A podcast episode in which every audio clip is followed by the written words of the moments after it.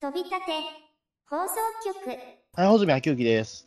はい、どうも、再生ふぐちんみピリピリです。はい、本日のテーマはな何にしましょうか？え、これは穂積さんネタじゃないんですか、これ？え、な、なん、なんですか急に？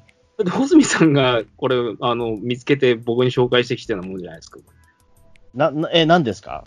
ワンダービートスクランブルですか？ワンダービートスクランブルもそうだけど、えー、ワンダービートスクランブルって、まあ、超マイマイナーな、まあ、手塚治虫、原作ではないんだよね、あれ確かね。えあれ原作じゃなくて監修じゃないですか？ー監。修が手塚治虫っていう、あのーアニ、アニメーションで、えーで、なぜか、あのー毎回、その、えっ、と、本編の最後に手塚治虫先生が実写映像をするっていう、なかなか謎のアニメなんですけど、ミニミニコーナーがあってね、え手塚先生が毎回人体医学に関しての解説をしてくれるんですけどね。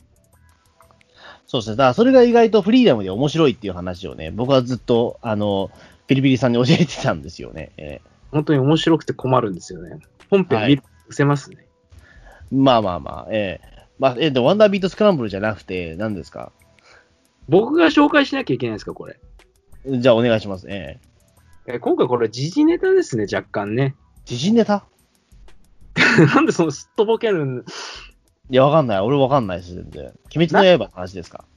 鬼滅の刃やりたいんですけど、穂積さんがもっとなんかいろいろやりたいっていうか、ね、そうで、ちょっとまだ準備中なんですよ。僕はもえう、めっちゃ語りたい。実を言うと我々は今二人、鬼滅の刃結構ハマってるんですよね。えもう久々にハマってるんで、現在進行形の漫画、で。実は僕もなんですよ。はい。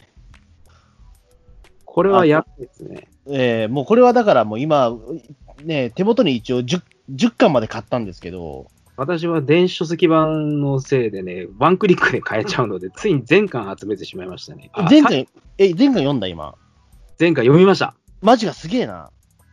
俺まだそこまで追いついてねえわ。えあの、これね、ネタバレする人はダメですね。えうん、だすごい怖いんですよ。だからそこで言うと、ええネタバレするかどうか、ネタバレされるかどうか。ええいやまあね、アニメとかでも解禁されてる7巻ぐらいまではね、結構小刻みにもう語りたいんですよ。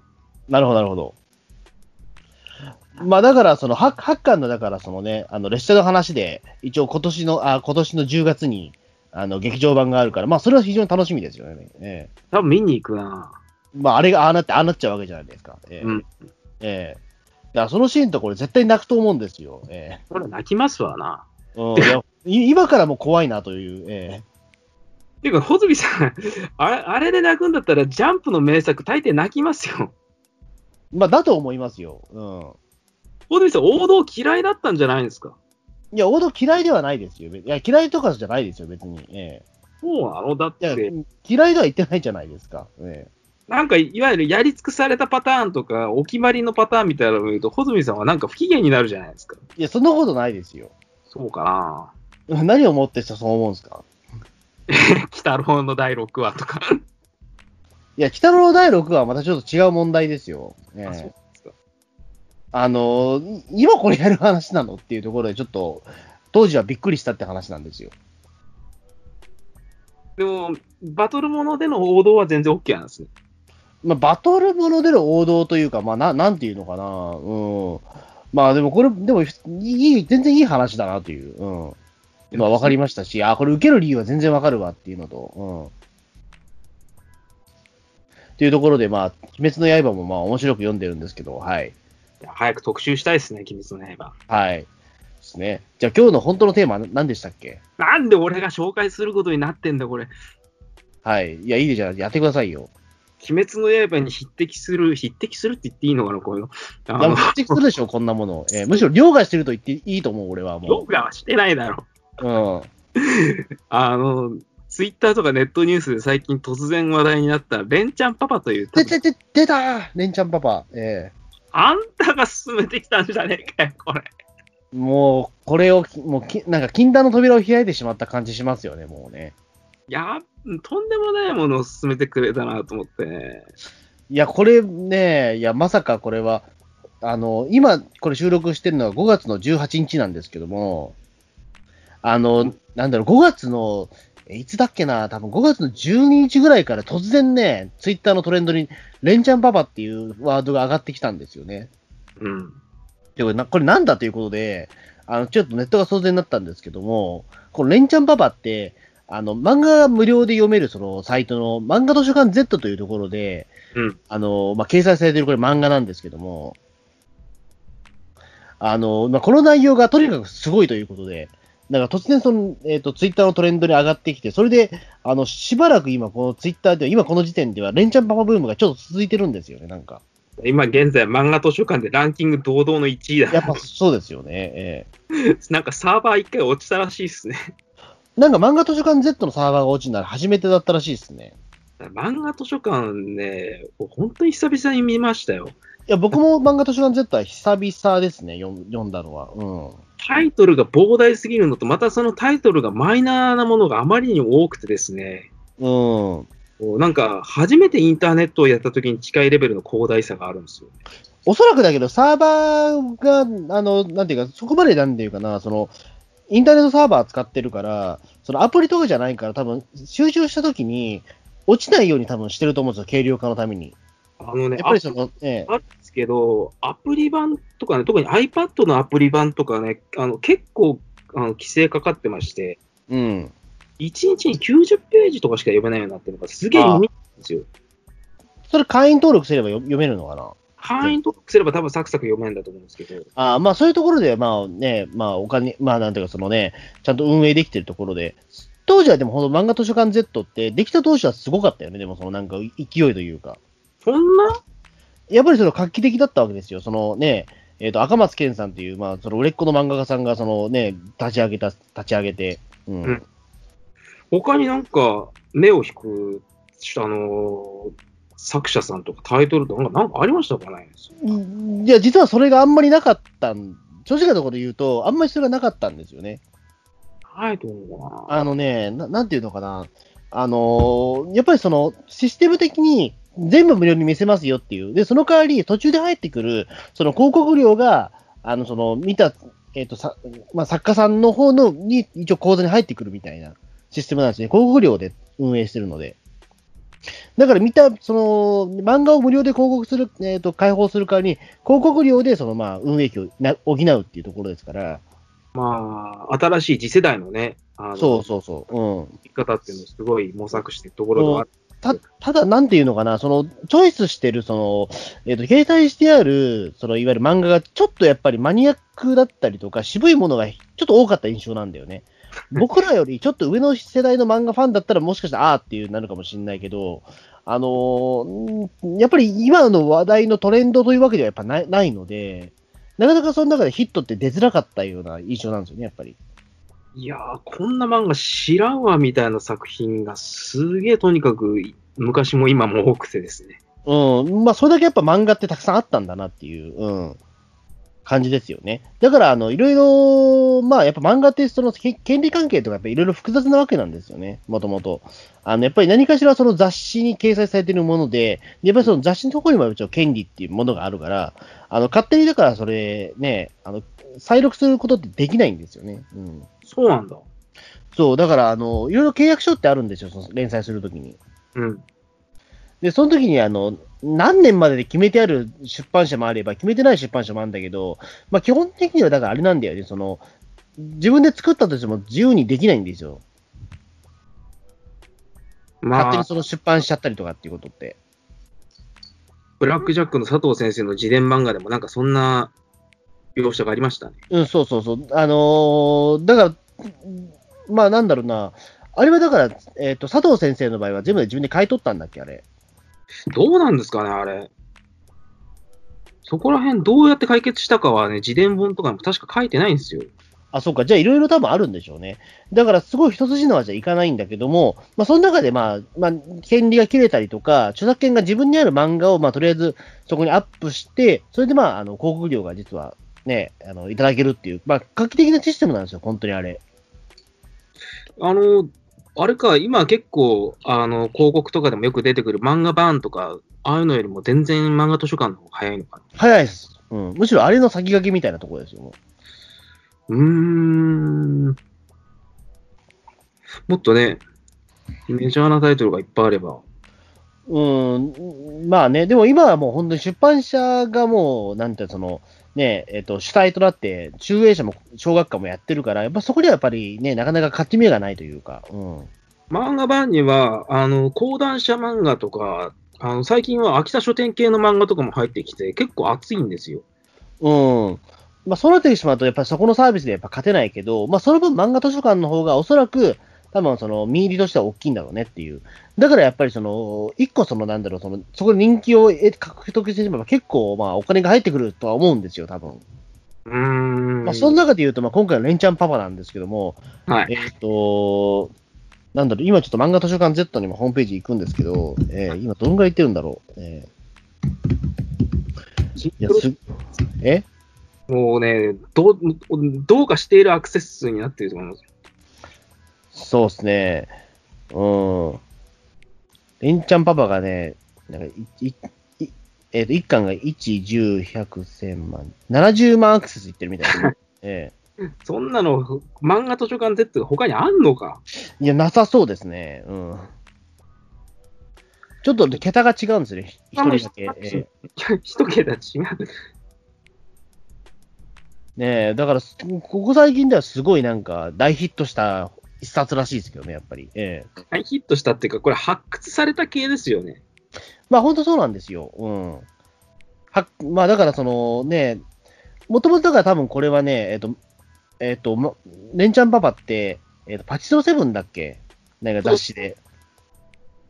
で、全、連載されていたものが、まあその、なんだろう、まあ電子書籍になってるらしいんだけど、一般の書店ではその、単行本になってないんだよね。あ、そうなんだ。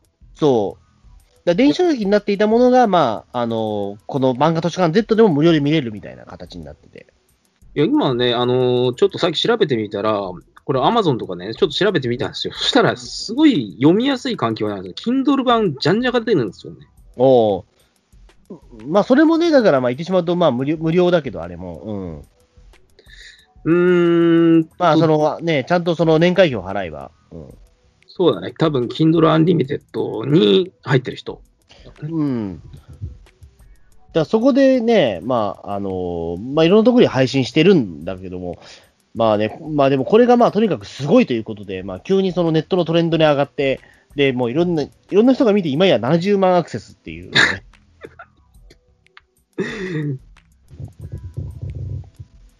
いやーだからこれ、まあどういうお話かというと、まあ、レレレレンチャンっていうのが、だからあれなんだよね、その、まあ、パチンコ用語の話なんだよね、これね。うん。パチンコわかんないから俺は実はパチンコほほとんどやったことないから、あんまりわかんねえんだけども、いわゆるまあ、あのーまあ、パチンコ狂いの、まあ、パパのお話なんですよ。ざっくりしてんな。そう。で、このパチン、まあ、もともとこのね、えっと、レンチャンパパが、なん、えっと、名前がなんつったっけ、この人。えーっとね、日の本進って。あ、日の本進だ。うん。ね、日の本進っていう、まあ、そのね、元高,、まあ、高校教師なんだけども、あのーなんかまあ、この人が、まあ、そういわゆる、まあ、まあ、パチンコ、まあ大、大好きっ子で、それでまあ、あの、周りがそれに翻弄されていくみたいな話なんですけども、はしょったな。まあ、ざっくりとそうなんだけども、でも、もともとでも結構これね、あの、入り組んだ話でもあるんだよね、そもそもの話が。そうですね。この人もともとパチンコと無縁の人なんですよ。まあ、本当にもう細かく言っていくと、あのー奥さんがパチンコ中毒だったんだよね、これ最初。第1話はっていうのは。うん。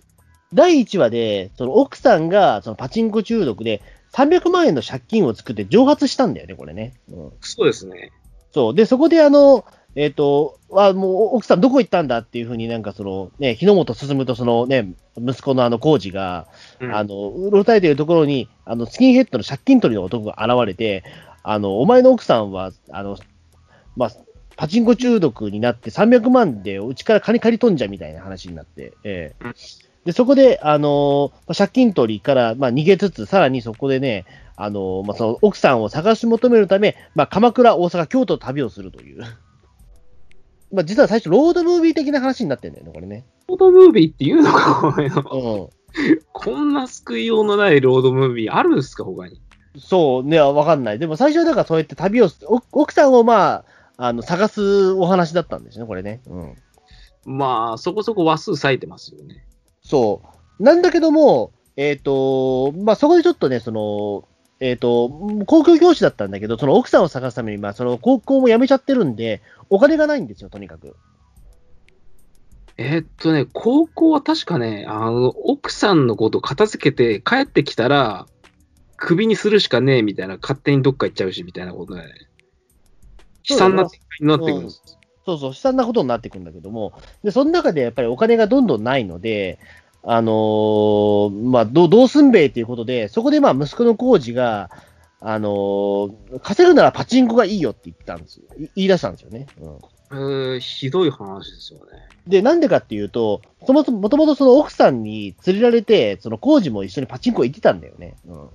うん。で、そこであの、出る台とか全部私、俺は記憶してるからっていう、まあ、スーパーキッズなんですけども、ええそこでまあ、その、ね、工事の、まあ、手ほどきによって、あの、パチンコに、まあ、精を出したら、なぜかそのね、日の本進の方も、あの、一緒にパチンコ中毒になっちゃうっていう。ところから、まあ、すべての歯車が狂い出すっていう、ええその狂い方が尋常じゃないんだよな。そうなんですよ。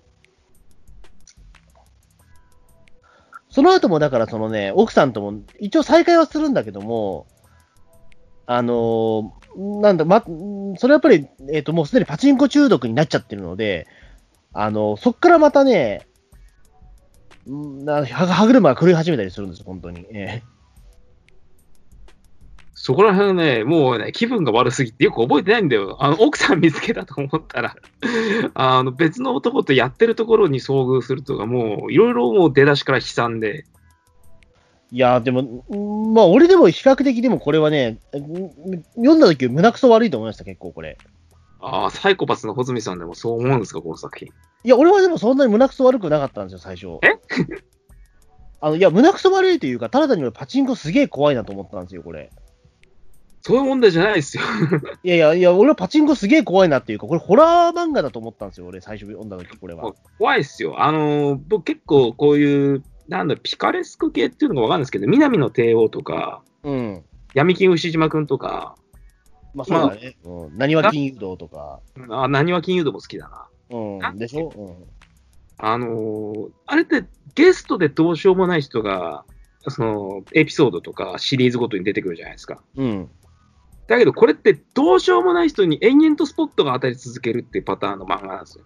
うん。これってないんですよ。その、基本的に、あの、牛島くんにしても、あの、あの、南の帝王にしても、やっぱり、主人公側は強者の立場っていうか、うん。そういった人たちを、あの、振り回したりとか、相手にしてなんぼみたいなところがありまして、うん。ひたすら主人公が堕落していく漫画って、まあ、そんなの見て誰が楽しいんだっていう、普通はなりますよね。あの、だから似てるもので言うと、あの、だからなんだ、あの、まあ、かカイジとかそっちの方が似てるかもしれないんですよ。カイジは主人公、両親があるじゃないですか、なんだかんだで。うんまあ、両親もあるし、まあ、あとはだからその、げダメ人間っていうところはそうなんだけども、まあ、その代わりギャンブルではすごく才能を発揮するし、しない時もあるみたいなうん。ところじゃないですか。うん。うん。まあ、だからそこで言うとちょっとヒーローっぽさもあるんだけども、ただ、なんだろう、このレンチャンパパの場合は、あの、そもそも詳細もない、そのなんかば、ギャンブルの才能がないんだよね、あんまり。ないっすね。だそって結局、あの、大逆転みたいなことって一回も起きたの記憶がないんですけど、これ一応全話読みましたけど。う。うん。あの、なんていうかな、その、カイジとかだと、例えばその、ギャンブルをやするシーンが見どころじゃん、じゃないですか。うん。でも、レンチャンパパの場合って、あの、パチンコ、一応その台に座るシーンはあってもいい、なんかその、そこにドラマがないんだよね、一切。ないっすね。は、負けたっていう、そね、細かく変わったら負けてるんですよ。で、勝ったっていうと、お姉ちゃん、箱、箱を早く持ってきてっていうだけで、そそのパチンコの台で何が起きてるのかをね、描写したことが結局一回もねえんじゃねえかって記憶があるんだけど。なないし、確かそのパチンコ台をアップでその描写したのも、2、3コマだけだと思うんですよ、多分。記憶が正しければ。うーん。とにかくパチンコ台が出てこないというか、うん。パチンコ屋は出てくるんだけども、打ってるところに何も実はドラマがないんですよ。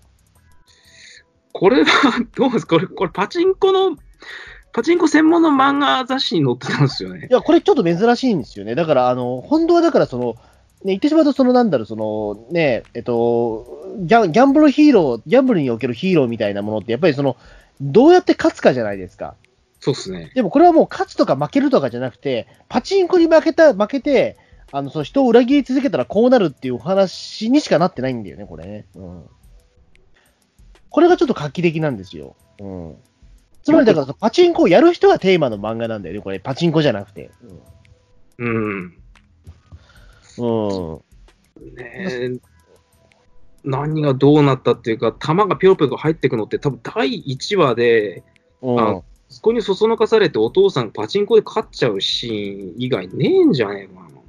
そう、その後はだから、まあ、勝ったり負けたりを繰り返すっていう、ええだまあでもそれが実は正しいらしいですよね。俺はあんまパチンコやったことがないんだけども、うんあの、なんでパチンコって、あの、途中、なんかその、ね、負けたり勝ったりっていうことがある、あるとかわかります？ええうんやっぱり、あのそういうふうになんか、なんだろうなマイ、マインドコントロールじゃなくて、なんつうんだろうね、心理学的にそういうふうにした方が、やっぱりのめり込みやすいんですかね。あの、例えば、10万円持って、その、パチンコするのと、3万円持ってパチンコするのって、もう心持ちがまず全然違うんだって、やっぱり。うん。なんでかっていうと、じゃあ、あの、まあ、3万円負けるとしますよ、仮仮に。10万円持ってて3万円負けても、ら全然その、えっとダメージ精神的なダメージってそこまでじゃないんだって、やっぱり。まだ7万円あるからって思うんだけども、3万円持ってる時の3万円負けるってとんでもないんだって、やっぱり。あ全敗ですからね。そう。で、そこで言うと、どっちがマシかっていうところで言うと、あのーまだ10万円持って3万円負けてる方がマシだから、で、人間の心って、その、そっちをどうもね、優先するらしいんですよ。うんだから、あの、負けたことに気づかず、どんどん打っちゃうんだって。で、さらにそこで、あの、もちろんだからその、えっ、と、勝ち方、その勝つは確率ってあるんだけども、当たり前の話で、たくさん打ってれば当たるんですよ。うん。うん。それは確率で。うん。つまりだから10万円分全部打っとけば、それは当たることもあるんですよ。うん。まあ、それ当たることもあるだろう。そうなんですよ。だから、あのーただ単にその話なんですよ。つまり、その最初に持ってるお金の心の持ちようと、あとその打ち方っていうか、その打つ確率というか、そのね、うん結局自分のせメンタル状態にすごく反映されるんだって。で、それうんが早くに気づいてる人っていうのは、あのパチンコ中毒から抜けられる話らしいんですよ、どうやら。ただ単に今、俺勝ってるのは、もともと軍資金が多いからだっていうことに気づいた人は、もうそのパチンコからくり気づくんだって。うん。うん。だから、基本的に貧乏だったらもうパチンコやっぱ打っちゃダメなんだってね。うん。まあ、だまあダメだろうな。うん。っていうことなんだって、やっぱりその、うん。だから、その、もともと、ま、なんだろう、お金がな、なお金がない人が、その、軍資金がないところで負けるっていうことは、でも、この、ね、レンチャンパパたくさん出てくるじゃないですか。一攫千金を狙うために、あの、その、なんだ、有り金全部つぎ込むシーンってたくさんあったじゃないですか。まあ、ここまでね、やってるのは、あの、他の漫画ではちょっと見たことがない。そうなんですよね。うん。だそこはすごくリアルなんですよね。これ、リアルなのか、僕、パチンコやったことが、この習慣的にないですし、あの、漫画で知ってる世界でも、あと5000、あと1番とかみたいな感じで、ちょびちょびちょびちょび借金をしていくっていうのが、南の帝王とか、闇金牛島君のパターンで、うん、い300万借金作るとかって、これはどういうことなんだみたいな感じで。や、だから300万って利子でしょ？多分これ。氷貸しになってるから。でもこれもさ、あの、その、レンチャンパパの場合って、うんあの、借りるのって10万とか結構少額じゃん。うん。らそれをつ繰り返しなんでしょ？だから全部これ。相当ジャンプしまくったんでしょうね、これね。そうそうそう。うん。だからそこもちょっとリアルじゃないですか。いきなりその300万借りたりはしないわけですよ。うん。だからいきなり300万借りて勝つっていうのは、これも本当開示の世界になっちゃうので、うん。うん、そうじゃないんですよ、レンチャンパパっていうのは。とにかく、あのー少額借りて、少額負けて、また借りまくって、利子がついて300万でものっぴきならなくなるっていう。大抵金貸し漫画系のパターンって、オチがそこじゃないですか。うん。で、このレンチャンパパ、オチから始まってるんですよね。うん。いやそうなんですよ。だからね、もうこれはだから、俺はホラー漫画かと思ったんですよ、これ。初めて読んだとき。もう出だしから結構恐ろしいです。うん。そそうなんですよね。だから、まあ、すごく、だからそこで言うと結構、なんだろう、あの、非常にリアルらしいんですけどね、これ自体は。うん。そうなんだ。うん。いや、そうなんですよね。だから、あの、もともとこの出てくる人たちも、まあ、その、日の本進もそうだし、その妻の雅子にしても、はい。普通の一般な善良な市民なわけじゃないですか、この人。善良じゃねえだろ、どういや、い考えても。や少なくとも、いや、途中でそのなんか、ね日の本進なんて途中でね、なんか強姦したりするけど、その工事の担任の 先生を。まあそういった、あの、クズ描写もあるけど、基本的にはだからあれじゃないですか。そのパチンコにはまる前っていうのは、めちゃめちゃだってその慕われる教師だったわけじゃないですか。まあ、あの、でその後も塾講師になったりとかして、すごくその、ほら、あの、慕われるし、田舎の、その、ね、田舎でまたその教師としてやり直そうっていう時も結構慕われてたじゃないですか。うんうん。だから、あの、パチンコさえなければこの人普通なんですよ。まあ、す日の本進もそうかもしんないけど、奥さんはね、ちょっと、やばいっすね。あの奥さんはもう、あの、骨の髄から多分パチンコ中毒なんですよ、この人。まあ、これ、あの、だって、えーパチンコ中毒っていうか、これ、で奥さんさ、パチンコとかどうか関係なく、あの、やっぱり金銭感覚がまずおかしいのかもしれないですね。うんでもまあ、それって結構、なんか奥、なんか、女性がパチンコにハマる心理ってそれに近いらしいよ、やっぱりでも。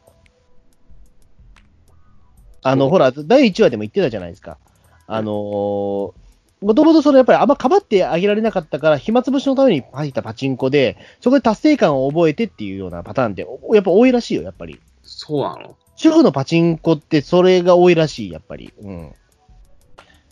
だからその、専業主婦とかって、まあ今はちょっと時代が違うからあれだけど、この当時だと90年ぐらいか、多分これ連載されてたのって確か。ないですね、一応情報としては。うん、一応情報として90年代らしいんだけども、やっぱり当時それ社会問題になってたっぽいんだよね、それ。うん。うーん。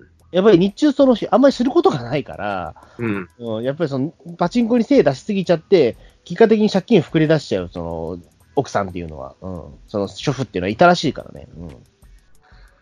あでもね、いわゆるこういうダークな漫画で、あの、小学生の子供をね、パチンコ屋に連れ回してるなんていうのは意外と見たことがないなと思いまして。でもそれもほら、あのーあれじゃないですか。もう最近でもまたね、あの、社会問題になってるけど、うん。あのーあれじゃないですか、そのパチンコ屋の、その、えっ、と、夏場にパチンコ屋に行って、そうん。ね、自動車の中にその、幼子をとりあえず放置しちゃってね、日射病で殺しちゃうみたいなやつあるじゃないですか。一時期ね、あのー社会問題になりましたよね。うん、多分今でも俺あると思うけどね、それ話。うん。うん。で、まあ、当時90年代だと多分その連れ込んじゃう多分親もいたと思うんですよ。うん。うん。だからそこはだからすごくなんかね、うんまあリアルなんでしょう、多分。うん。まあもちろんだからその子で、まあコージがめちゃめちゃパチンコの才能があって、あのね、は父親にレクチャーするっていうのはまあこれフィクションでしょうけど。まあ、ここれはちょっとね、やりすぎですよ。えパチンコのシステムを初めて知ったな、みたいな感じうん。大の描写はね、あんまりないんですけど、工事のセリフがおかしいんですよね。え、例えば、だから30秒以内になんか弾を入れないとこれ止まっちゃうんだよとか、ああ。今はそうどうなんだろうね。わかんないですけれども、で、しかもパチンコやったのって地元じゃなくて出先のさっきの鎌倉、大阪、京都とかその道中っすよね。うん。これもどうなの？これやっぱフィクションならではなのかな？みたいな感じ。パチンコの台って基本的にベースは全国共通なのかな？いや、それがわかんないんじゃない？やっぱり。その、験担ぐ人ってやっぱいるじゃないですか。うん。やっぱり自分にとって例えばここは大事な場所だっつった時にはやっぱりその、井の一番の時にはやっぱりこの台で行きたいみたいなのあるじゃないですか。まあ多分そうなんでしょうね。なんか当たり台とかそういうのありますからね。そうそうそう。自分の中でその、確実に当たり台っていうのがあって、そこでやることだったりとか、例えばその場所を変えるっていうことあるじゃないですか。やっぱりそのうまくいかないから。うん。うん、場所を変えればうまくいくだろうっていうことは、まあこれは多分ダメな考え方なんでしょうけど、うん。なんだろう、僕らだってほら、例えばまあ、そんなにやらないけど、例えばなんだろう、そのガシャポン、ガシャポンとかもそうじゃないですか。ガシャポン？そうなの？例えばなんだ、そのゴジラの例えば、ほら、ジェットジャガーのじゃあフィギュアが欲しいって言っても、なんか、3連チャンで、あの、メガロが出ちゃうことあるじゃないですか。ありますね。で、そういう時は、台変えるじゃん。まあ、変えますね、心理的に。多分そういうことだと思うんですよ。でも、うんでもそこでまたメガロが出たとしたら、もううんここはダメだ、このドン・キホーテはダメだっていうことで、あのー、2軒先のその駅駅の洋華堂とか行くと思うんですよ。まあ、シティボーイだとそうなるんだろうな。そう。うん。だそういう多分考え方だと思うんですよ、これ。うん。うん。だから台ごと変えちゃう、その場所ごと変えちゃうっていうのはああり得る話だと思う。うん。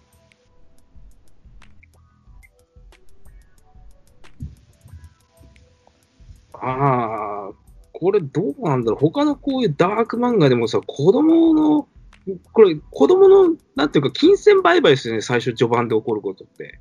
うん。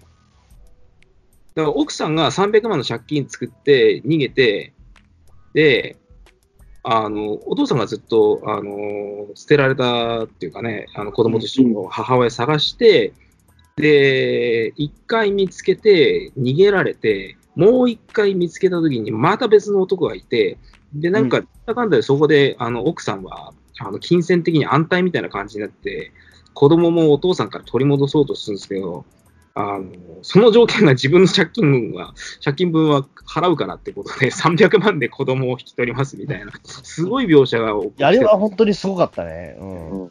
はって思いましたよ、僕まあでも、そうしな、まあでも、結局子供が振り回せる子供がかわいそうってことになっちゃうんだよね、それ。でも、とあ当人はすごく真面目なんですよ、それ多分。うん。でもこれ真面目なんですか？でだってしかもその後逃げるんですよ、また。うん。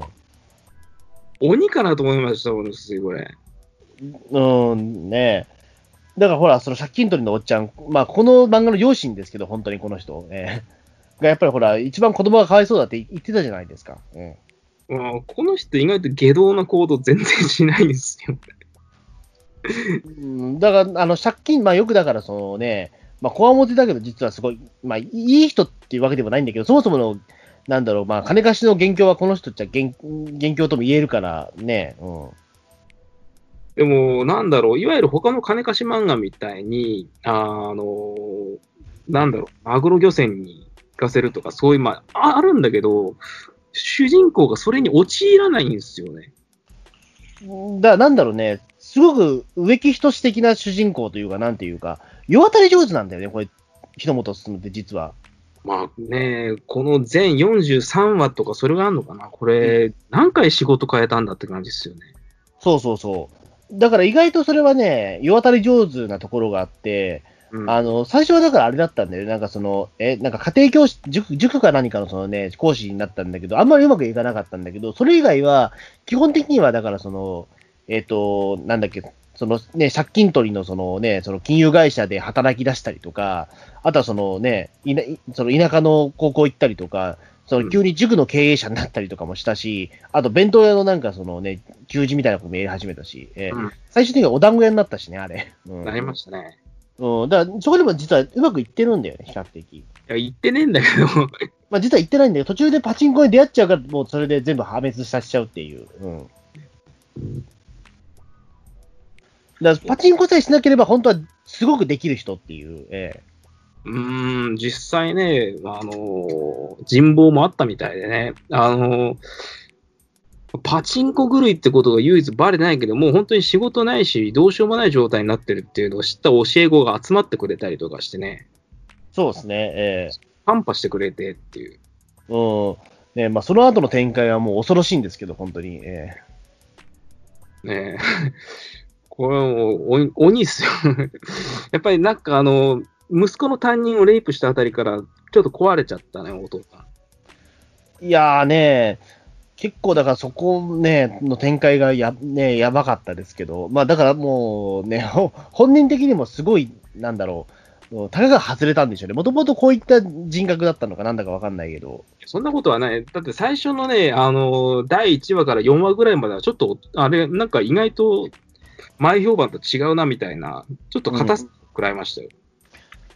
だそうそう、だから1話から4話っていうのはすごくあの言ってみたらちょっとハートフルな話もあるんだよね、やっぱり。うん。ただ単にこの人、ね、あの、二人かわいそうっていうか、その、ね、あの、ね、まあ、進むと工事かわいそうっていう、うん、ような感じで話は進むんだけど、あの、途中からね、やっぱりその、まあ、工事、まあ、進むがその、なんだろう、あの、手段を選ばない男になって、うん。うん。そっからまあ、ちょっと話がか変わってくるみたいな。うん。やっぱり息子の担任レイプあたりからだけど、これ、これは本当に意味わかんないんだよいや、だからこれは、なんだろうね、あのーまあ、その、レイプするやつ？な。うん。なんかね、え？言ってることがすごかった記憶があるんですよ。あの、ちょっと、あの、寝る場所もないし、あの、居場所がないんですよ、みたいな感じで。でも、こうなった以上、僕もあなたも他人じゃないですし、みたいな。とんでもないことです。いわゆる居座る動機なわけですよね、そこに。それでレイプですかって思いませんかあれは、普通。いや、でも、あのーもうどうしようもないときはそれやるしかなくない。だから、例えば、あのーね、僕だってそのね、工事のことは可愛がってるから、あれなんでしょ。だから、そのね、こいつを殺すわけにはやっぱり自分の息子をその路頭にまとわせるわけにはいかないから、もう手段を選ばなかったわけですよ。で、そこで言うと、だからそのね、目の前にレイプすることによって、あのーとりあえず、そのね、えっと住むところはそれ確保するっていう。すごい野生の勘ですよね、これ、もう。え全然わかんねえんだけど、そのロジック。えもう、それ獣の呼吸なわけですよ、基本的に。ええなんだよ、獣の呼吸って。ええそのレイプはやっぱり、ええ どういうことなの、まあ、ちょいちょい鬼滅ネネタも挟んできますけど、え ただの下ネタじゃね。えまあそうですね。だからまあ、うん、まあその、まあそのあたりからちょっとその、し なんかね、えっ、と、進むのちょっと、うんななんかもうキャラクターが変わってくんだけどね、確かにね。まあ ここで表変したなと思いますね。うん。うん。いやーね、まあでも、まあその後もだからいろいろそのね、えっ、と、まあ、進むと雅子はもうその、別れてはね、くっつき、別れてはくっつきを繰り返すみたいな展開なんだよね。うん。うーんと、結構早くくっつくんだよな。そうそうそどうくっつくんだっけな。お奥さんの逃げる回数が多すぎてね。う。で、逃げ、逃げた先では、あの、絶対男と一緒になってんだよね、こいつね。うん。奥さんやたらモテんだよね。あ、そうそうそう、絶対、あの、不倫、不倫相手って言わないのかな？どうあれ、これ離婚したタイミングどうなんだっけな？うん。あの、いや、その、なんだっけ、えっと、その、ほら、離婚ししてないまんま、その他人の、その、なんだろう、その、別の男性と子供見ごっちゃったりしてるじゃないですか。双子がね。そう、双子産ま、産まし、産まっちゃったりとか。うん。だから腹違いの、その、工事には腹違いの、まあ、妹、弟がい、弟がいるんだけど、うん双子の。なんか名前を呼ぶシーンがあってね、あのうん、何子ってね、あの、娘二人の双双子だった記憶があるよ。あ、そっか。うん。あ、そうか。あれが、あ、あれはそうか。一応女の子なのか。とも子とりょう子か。うん。よく覚えてます。うん。だこれもうその時点でもうかなり、なんだろう、うんもうか、なんだろう、か、まあ、うんほのホームレスも、もうなんかそのね、あの、うん、もうやっぱ普通の話じゃないんだけども、やっぱり。えこんなね、あの、鬼なお母さん、見たことないんですよね。えうん。南の帝王とか、牛島くんとかでも。うん。今ね、だからその、ウィキペディア見ると、ちゃんとそのね、キャラクター、今、あの網羅されてて、うんあ。の、雅子の愛人っていうカテゴリーがあるね、今。なんでそんなウィキペディアが、どんどんどんどん情報量が膨大になってんですかね。うん。だ一番最初に出てきた一巻のその駆け落ちしたのが正雄っていうやつなんだって。うん名前呼ばれてたか？いや、まあ、よ、のわかんないよ。うん。まさ、まそうだっけな？うん。で、2番目がネズミ公会社の社長っていう、えあれは名前え。やっぱ、、あの、ほら、ネズミ公会社とも、まさこに敵に転化し、出頭するやつ。うん。で、あとさ、3番目の愛人はその双子の父親。うん。うんで、最後はその、あの、い板前ですよ。え名前。え。で、最後、マグロ漁船され、船員されちゃうやつですよ。ええ。あ若干笑い取ろうとしてんですかね。いや、どうなんだでも、この奥のがでも一番俺、かわいそうだと思うんだけど、うん。いや、あの、寿司屋で働いてる人をマグロ漁船に送りにするっていうのは、これはもしかして一歩くる、なんていうか、あの、なんだろう、ひねって、笑いを取ろうとしてるのかなと、俺はちょっと思考が停止したんですよ。笑い、いや、どうなんだろう。あのー笑笑いを取ろうとしてるわけじゃないと思うんだけど、うん。ででも多分だからまあ、うん比較的だからあれじゃない、だから例えば、言ってしまうと、その奥野って、この一番かわいそうな人で、この漫画においては。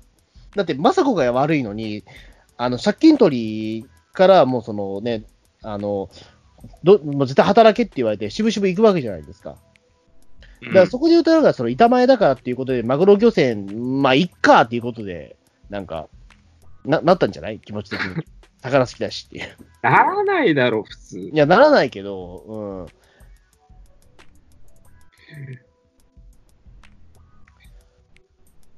で、もう、そんなこんなもありつつ、最終回に至るまでは、また、このね、クレイジーなお雅子奥様とね、うんくっつくんですよね。そうなんですよ。これおかしい。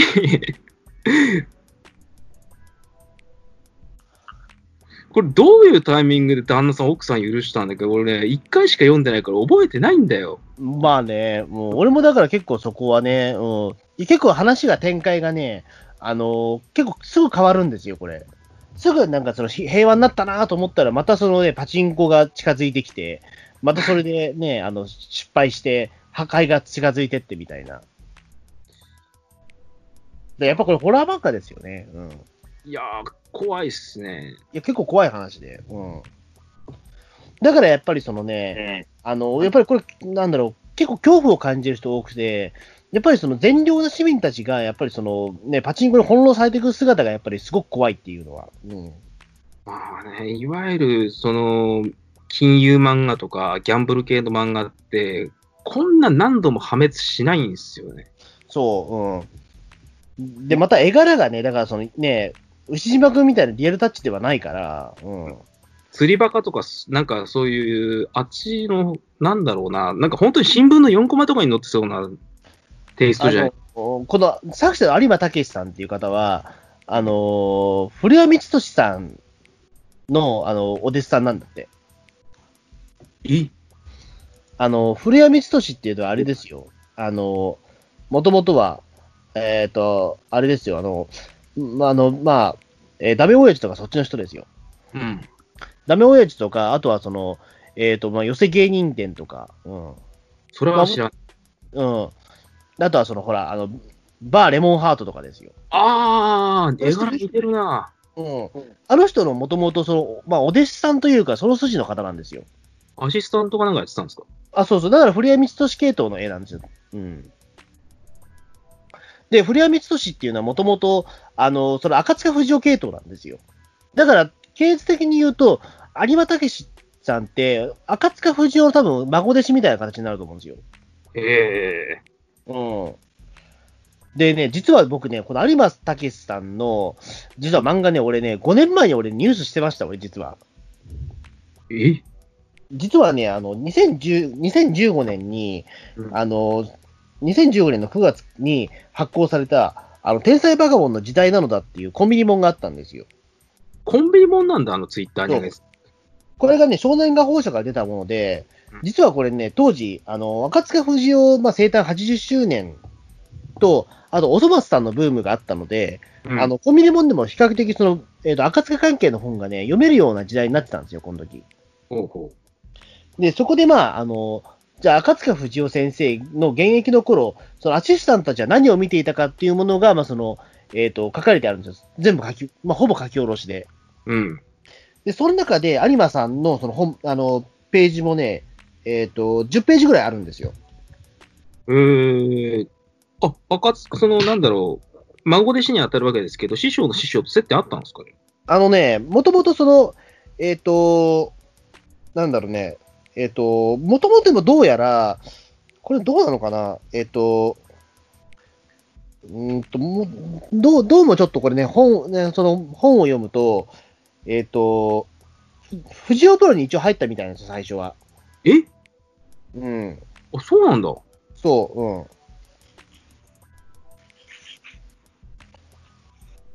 で、そっから、し、あのー師匠と師匠のところから、まあ、なんだろうな、あの、弟子である古谷さんのところに、あの、藤尾プロってもともと結構大きかったみたいなんですよね、結構ね。うん。えー、それは意外。そう、でもその時はだから、あんまり赤塚不二夫のアシスタントってわけじゃなくて、最初は古谷光俊のアシスタントから始まって、うん。その後、赤塚不二夫から、あのーまあちょっとお手伝ってほしいって言われて、それでまあ、あの、手伝ってたっていう時期もあったっていう。え、じゃあ師匠とその師匠両方手伝ってた時期があるってことか。そうそうそう、うん。えー、珍しいパターンですね。まあでもあるんですよ。でもその芸人の世界でもよくあって、あのーなんだろう、三遊亭圓生恩のその孫弟子の三遊亭、えっ、と、あれか、あの、いなんだっけ、あの人は、えっ、と、え円楽の一番弟子の、あの、宝楽か。あの、宝楽は孫弟子に当たるんだけども、ずっとあの、その円楽の方にはつかず、宝楽が、あの、その円生の、その、ずっと世話してたから、実質的にもうお弟子さんみたいな感じで、みたいな。うんあ詳しくないから全然わかんねだから全然わかんないと思うけど、まあでもその孫弟子が、そのね、あの、大師匠の世話をするってああるんですよ、やっぱり。ええ。漫画界では結構珍しいんじゃないかな。えまあ確かにね。うん。えだそれだけだから、その古谷光俊さんも早くに売れたっていうことなんですよ。あ、そういうことなんだ。そう、うん。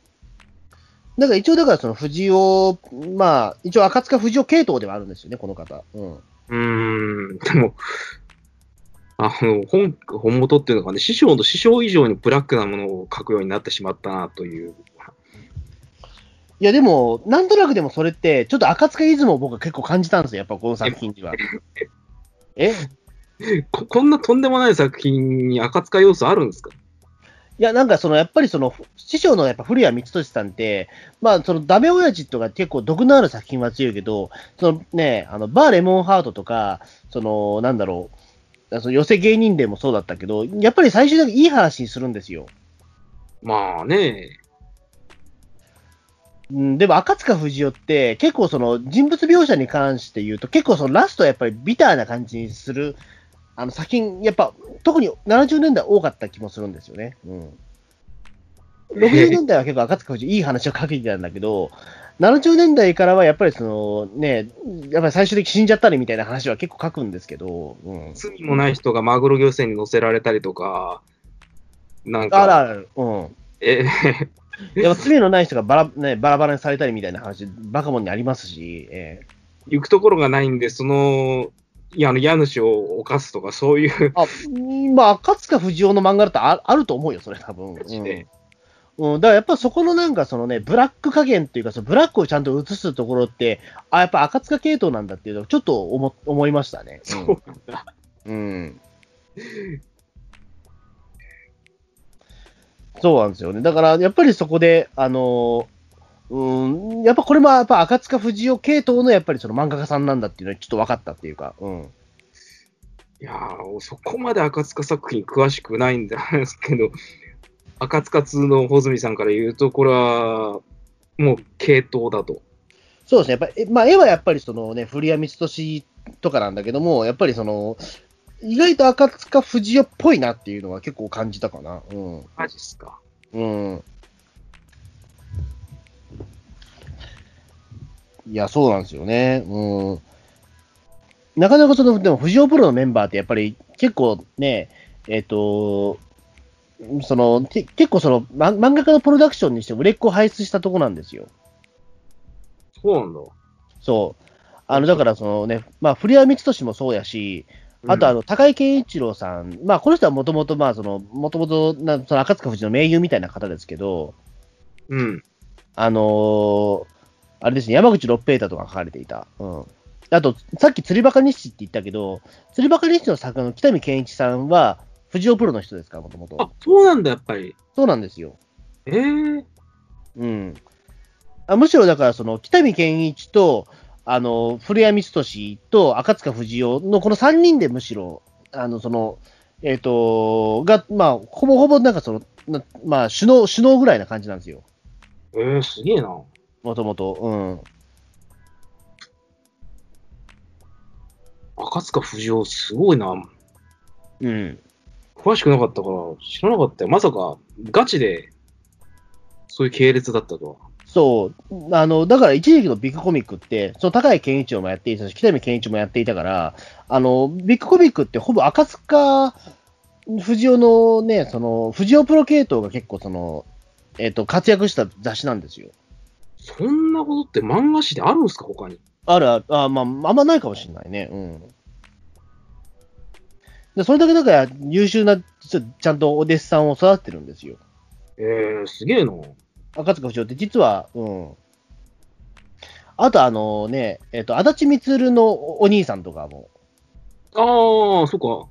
でも、あれの、俺、あんま詳しくないんですけど、お兄さんはどっちかというとマネジメント系をやってたっていうふうに聞いたことがあるんですけど。いや、でもなんか、俺もちゃんとその、足立勉、そのね、光のお兄さんの足立勉さんの漫画ってあんま読んだことないけど、うんあのー実は相当、なんかその、弟に負けないぐらい才能あったらしいんですよ、どうやら。マジっすか。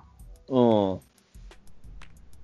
ん。で、あのーでもなんかそのやっぱりね、妹弟がすごく売れちゃったから、その後はまあマネージャーの方に行ったんだけど、もともとでも、あのー漫画の才能はやっぱすごい高かったらしいですよ。ええうん。うん。でも代表作みたいなものがついぞ多分ないっすよね、おお兄さん。うん。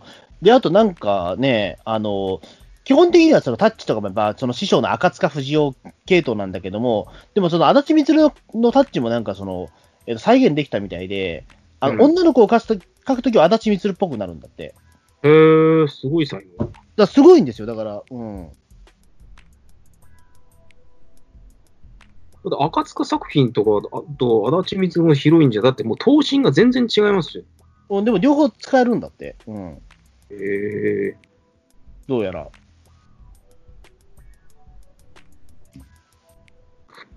絵柄ミックスできんのかな？からに書き分け、う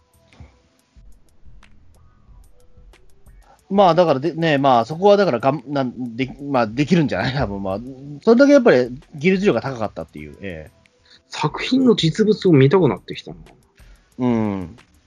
だすごい、だから、なんだろう、あのーその、藤尾プロ関係者って豪華ですよ、今見ても。例えば、その他にも鳥居和義っていうトレッド博士の作者もいるし、へえ。うん。あの、鶴姫じゃあの土田よし子とかね、あすごいメンバーを輩出してるんですよ。そんな？そう。それ、すごいわ。うん。だその中で、まあ、その孫弟子世代の、まあ、その、有馬武が今これ大ブレイクっていうのはすごいなっていう。えまあ、多分これ本人は多分喜べないですよね。えいや、どうなんでしょう。ええ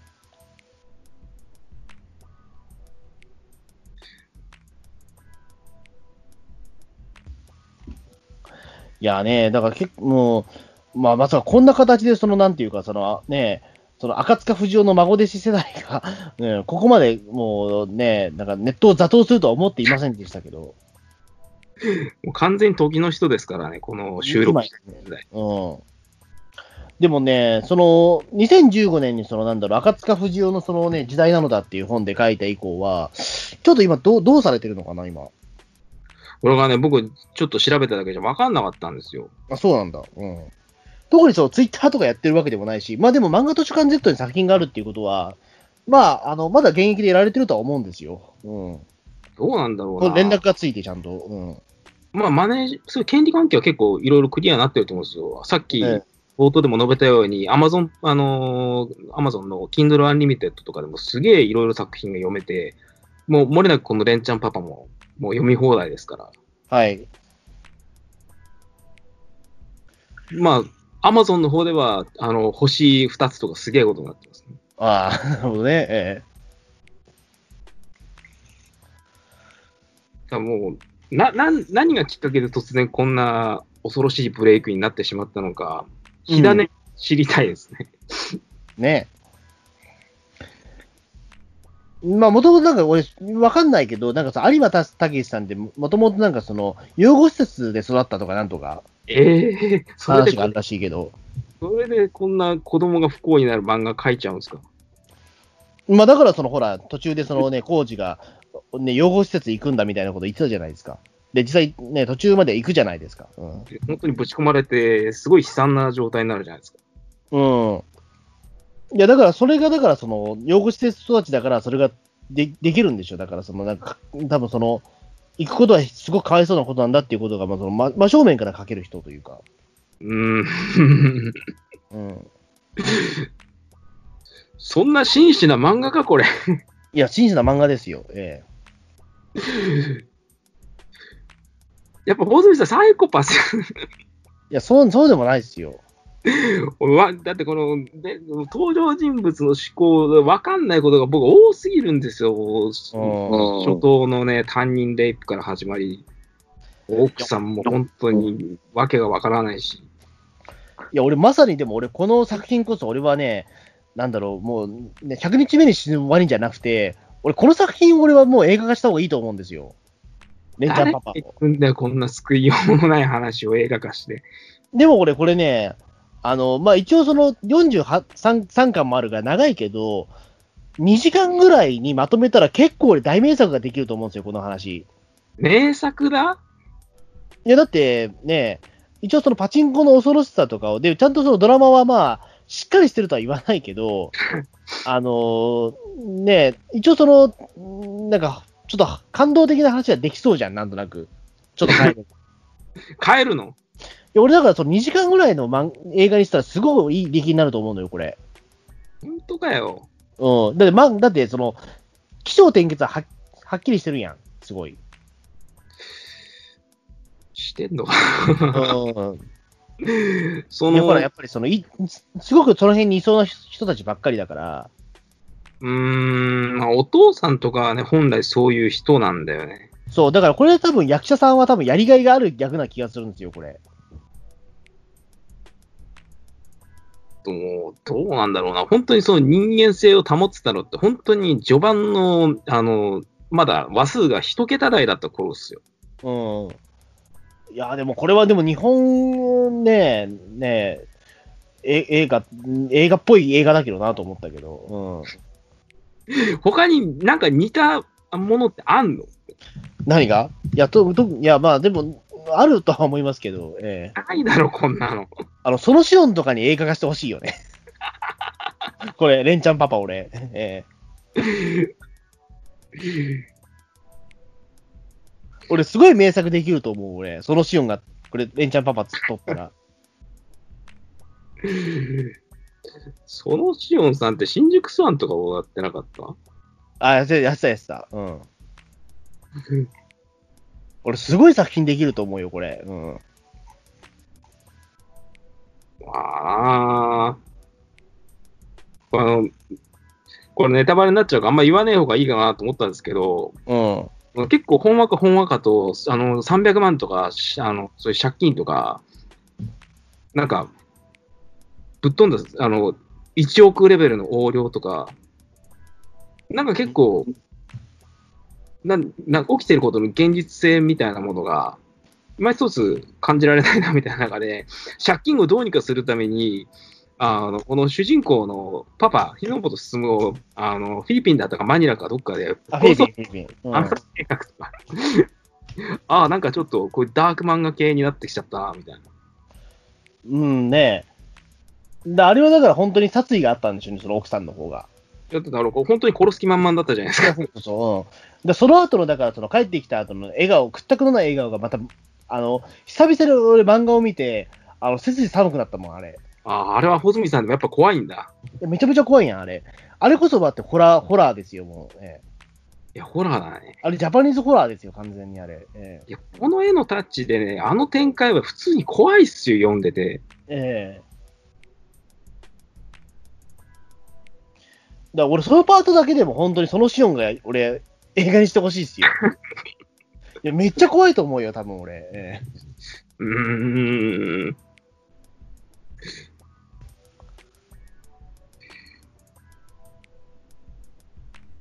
で、あと俺す、あの、もしくはだからまあね、そのまま多分連載するのが無理だとしたら、俺でうんも逆に言うと有馬先生にはこの第、あの、続編を書いてほしいんですよ、さらに。い続編？や、だから、レンちゃんパパ2世ですよ。?2 世ひだ今度はコウジが主役ですよ。それもう悪夢っすね。うん、レンちゃんパパ2世にして、コウジがその、パパに、今度はレンちゃんパパ2世を襲名してて、で、さらにその、コージのやっぱり息子とかもやっぱりね、あの、やっぱりその血はあらす、ね、抗えないということで、やっぱりコージもだんだん、そのね、パチンコ中毒になってくんですよ。地獄ですね。ええでも俺そういう話になると思うんですよ。だから、それこそ今、ね、あの、有馬先生にはもうぜひ、あの、パチンコ、ね、レンレンちゃんパパ2世をちょっと書いてほしいですね。多分炎上するでしょうね。うん。で、90年代中盤にまあこれが書かれたということで、工事今多分30中盤ぐらいになってんのかな？うん。まあ、リアルにカウントしていくとそうでしょうね。おそらく日の本進むと同じぐらいの年齢なんですよ、今。恐ろしいことですね。うん。だおそらく日の本進もまだそのね、まあ、現役で多分パチンコ中毒でしょうし、まあ、最終回がそういう風な未来を暗示してますからね。そう。だからあのね、親子3代でもうそのパチンコ中毒者っていう、え3代？ーまあそのね、またその息子も多分ね、あの、その工工事の息子に当たるやつもおそらく、あの、パチンコめっちゃ詳しくなってると思うんですよ。怖いっすね。うん。そんな漫画読みたい人いるんすかね？俺超読みたいよ、それ。えーほんまかよ。うん。いや、だから俺、レンちゃんパパ2世は俺ありだと思いますよ。え何に掲載すんのよ、これ？ーえ、レンちゃんパパ2世。レンちゃんパパ2世はだからあれですよ。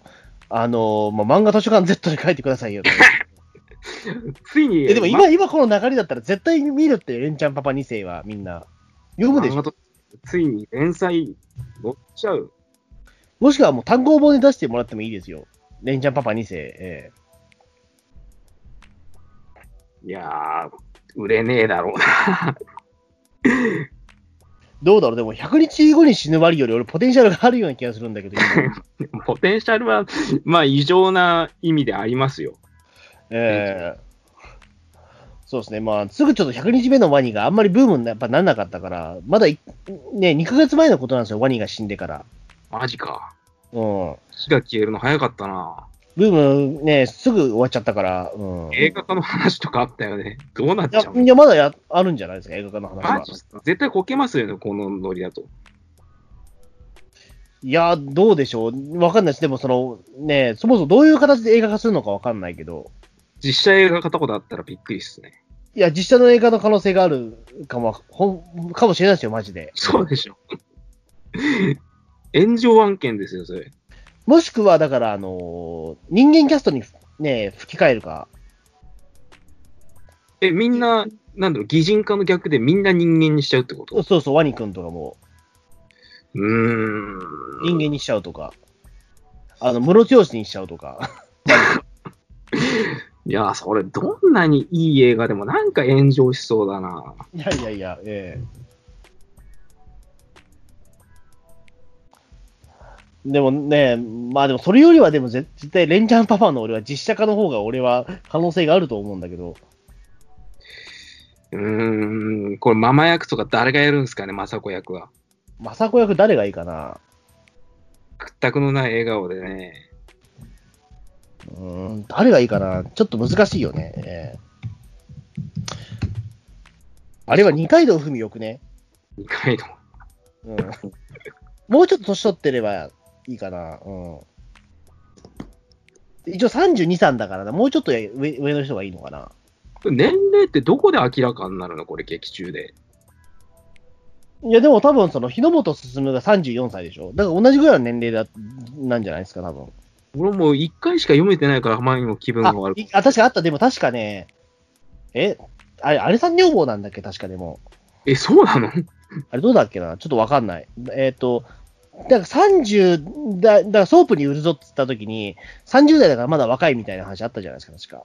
覚えてないな。そうか、この夫婦30代なんだ。うん。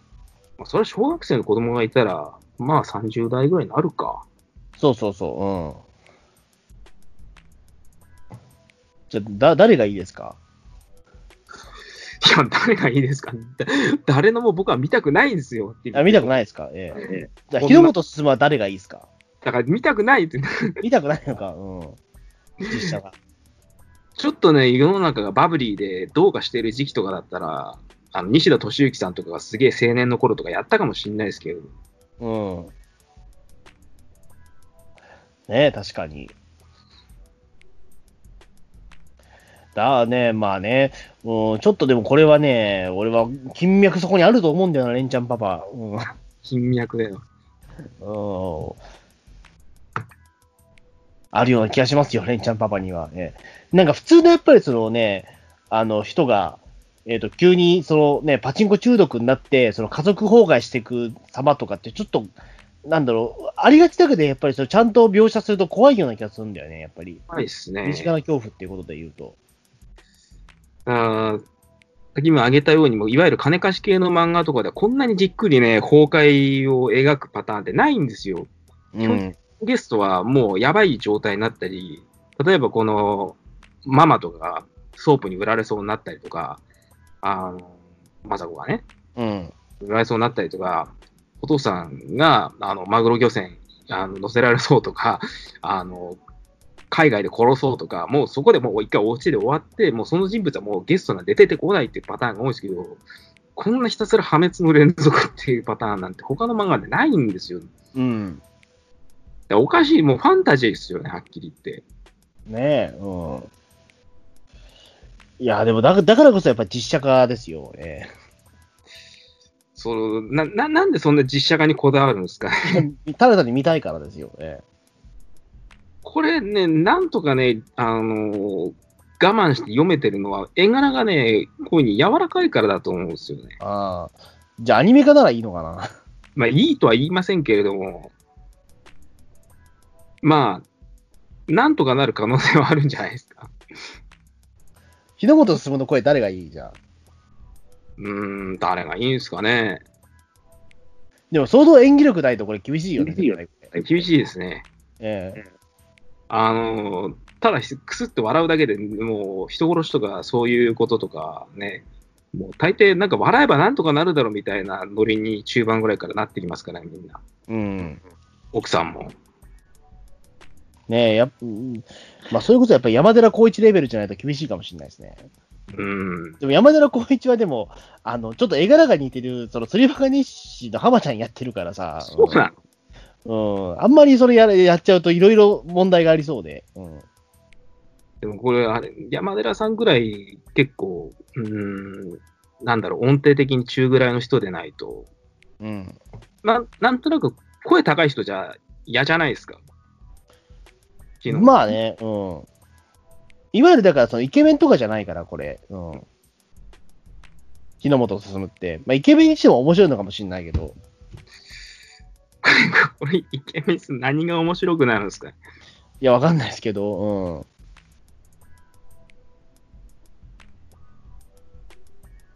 まあそうですね。まあちょっとね、うん、まだまだちょっとレンチャンパパブーム続きそうなんで、えーぜひね、えこれななんでこんなあの読むだけでみんな気分悪くなってるのに、あのこんなあのヒットと言っていいのか分かんないんですけど、こういうなんか社会現象的なことになっちゃってるのはなんでなんですかね。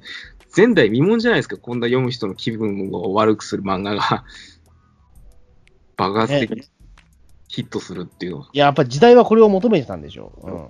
今、みんなパチンコに行けない世の中なんですよ。そのななんでそんなパチンコであの人の性格とか人生が崩壊していく漫画がそんなニーズがあるってことになるんですかおかしいでしょ。まあちょうどいいんじゃないですか。だから今、あの、そのなんだろう。あの、今このね、えっ、と、まあ外宿自粛の中でやっぱりパチンコ行く人がちょっと社会問題ねってあるじゃないですか。だから家族が、そのね、あの、どうしてもそのお父さんがパチンコに行っちゃうよっていう人は、そのレンチャンパパをとりあえず、そのね、読ませれば多分行きたくなくなると思うんですよ、パチンコ屋に。ステイホームのために一家に一冊レンチャンパパ。いや、必要だと思います。うん。バカな。あだからもしくは CR レンチャンパパを作ればいいと思う。ね、いや、むもう逆転の発想ですよ。そ逆転したら多分、そしたら多分みんなパチンコ行かなくなると思うんですよ、俺。何ですこれもうめちゃくちゃですよ、言ってることが。ええいや、もう素晴らしいと思うよ、もう。ええドラマの世界を平和にするために襲われる地球がそもそもなければいいみたいなこと言ってますよ、あなた今。ええいやもう実際映画化にも CR レンチャンパパですよ、もう。ええそれでアニメ化もしちゃえばいいと思うし、えこういうの終わりですね、はっきり言って、それ。えええいや、もう、ね、もうや、もうやってほしいですね。もう、ここまで来たらもうやってほしいっていうね。あなたはサイコパスですよねい。や、そんなことないですよ。うん。まあだから僕そはい。こんなね、あの、見返すことができない漫画なんて久しぶりですよ。最後にあったそういう作品は多分つまらなすぎて読みたくない漫画だったんですけど、あまりにも内容がどぎつくて読めない漫画って他に最後に何を読んだかなっていう。うん。ちょっとね、軽くショックですね、この作品は。うん。